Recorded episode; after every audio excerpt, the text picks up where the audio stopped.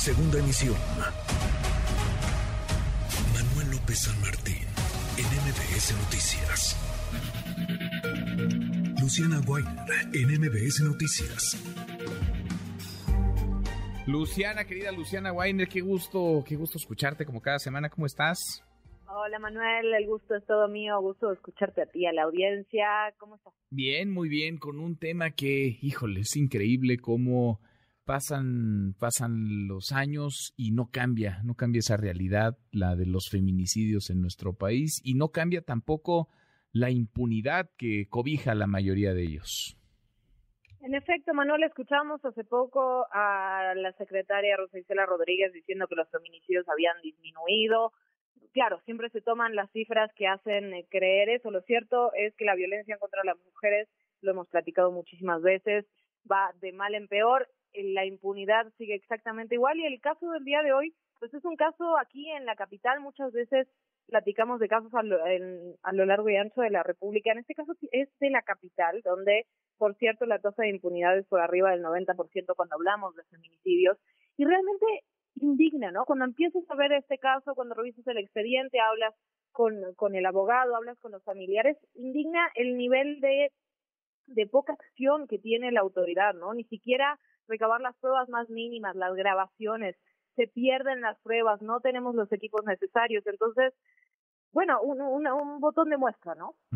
Se entiende así perfectamente cómo es que 2022 rompió récord en materia de homicidio doloso contra las mujeres, rompió récord en materia de feminicidios en nuestro país y así vamos a seguir de máximo en máximo, de récord en récord, hasta que no cambie esta realidad. Importante escuchar esto porque es una estampa de lo que se ve, como bien apuntas, en la Ciudad de México, en otros lados es todavía peor, Luciana. Escuchamos tu trabajo y seguimos platicando.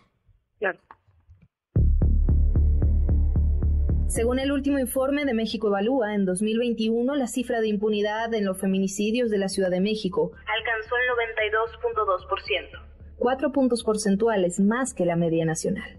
El caso de Rosa María Bello García es parte de esta estadística. Ella tenía muchas ganas de vivir. Era, es una persona que nunca he visto en ninguna las ganas inmensas de vivir, los proyectos que ella buscaba. Ella eh, le quitaron la vida el 11 de junio del 22 en su departamento.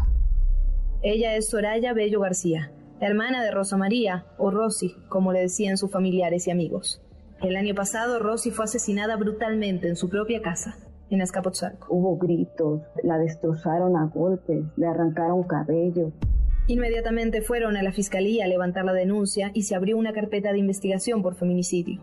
Pero muy pronto, empezaron los problemas. Tenemos, por ejemplo, la pérdida de videograbaciones muy importantes para el esclarecimiento de los hechos. Escuchamos a Enrique Guerrero, activista y abogado que acompaña el caso. Digamos que hay dos entradas y en las dos hay cámaras, pero Policía de Investigación cuando acude en junio, pues recién ocurrido los hechos porque como todos sabemos, pues las videograbaciones eh, suelen borrarse, ¿no? Rápidamente, en pocos días. Pues solo recolecta la entrada principal, o sea, básicamente no recolecta la, la entrada trasera, ¿no? Para ver quién pudo haber entrado o salido por otro acceso, que es una negligencia gravísima. El policía de investigación se intenta excusar diciendo que pues a él no le dijeron más que que buscara dónde ingresaba Rosy al, al edificio. Esa fue solo una de las muchas omisiones, irregularidades y negligencias que ocurrieron durante la investigación los MP que no nos dejaron ver la carpeta desde un inicio. No se preocupe, lo del raspado de uñas ya lo estamos trabajando y nunca hubo un raspado de uñas. Lo de la carpeta no nos dejaron ver la carpeta al principio porque querían proteger nuestra integridad y eso era falso porque ahí nos íbamos a dar cuenta de que no estaban haciendo nada, que no había entrevistas, que no había estudios, que los aparatos no sirven. Muchas de las pruebas que no se recolectaron en el momento son ahora irrecuperables. Pero el colmo de la indignación llegó cuando la policía de investigación les hizo una propuesta a la familia de Rosy. Una propuesta ilegal. Ellos nos ofrecieron los de PDI, Policía de Investigación, que compráramos nosotros a un testigo, que ya no había nada que hacer en el caso, que nosotros como familiares lo buscáramos y lo pagáramos y que solamente así se podía hacer algo.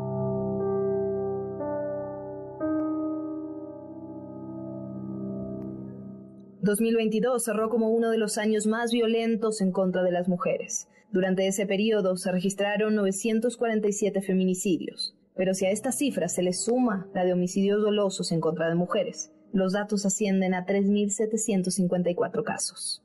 Ciudad de México fue la tercera entidad con más feminicidios. El caso nos muestra lo que ha sido y es la Procuración de Injusticia en México y creo que además muestra lo endeble y lo vulnerable que resultan los servicios periciales de la Fiscalía y de su Policía de Investigación.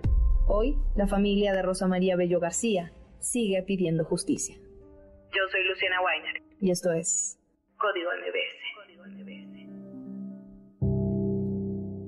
Qué duro, Luciana, un caso que es sin duda reflejo de muchos, de muchos otros, y se entiende así el porqué, no solamente de los feminicidios, sino el porqué de la impunidad, la impunidad que es un cáncer en, en nuestro país, en el sistema de procuración e impartición de justicia en nuestro país.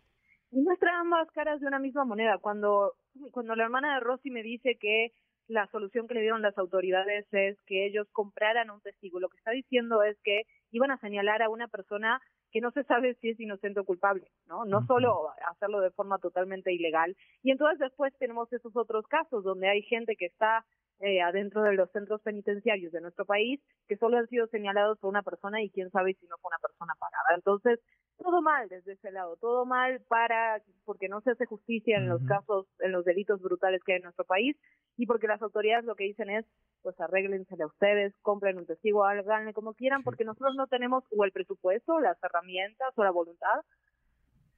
Qué horror, qué horror, qué horror, porque sí.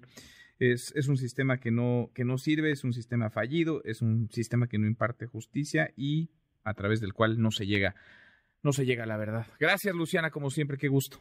Gracias, un abrazo, Manuel. Otro de vuelta, muy buenas tardes. Redes sociales para que siga en contacto: Twitter, Facebook y TikTok. M. López San Martín.